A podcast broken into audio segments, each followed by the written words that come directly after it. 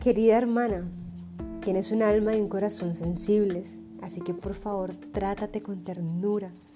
No eres frágil en ningún sentido y mereces el respeto que brinda la compasión. Así como tomarías con cuidado entre tus manos a una paloma, te pedimos que te trates de igual manera. Tómate tu tiempo hoy, no corras ni te presiones. Tómalo con calma. Eres la hija queridísima de Dios y mereces las generosas recompensas de la ternura. Afirmación para el día de hoy. Soy tierna conmigo y no me trato con dureza. Hago todo lo que necesito hacer con alegría y sin complicaciones. Me tomo mi tiempo.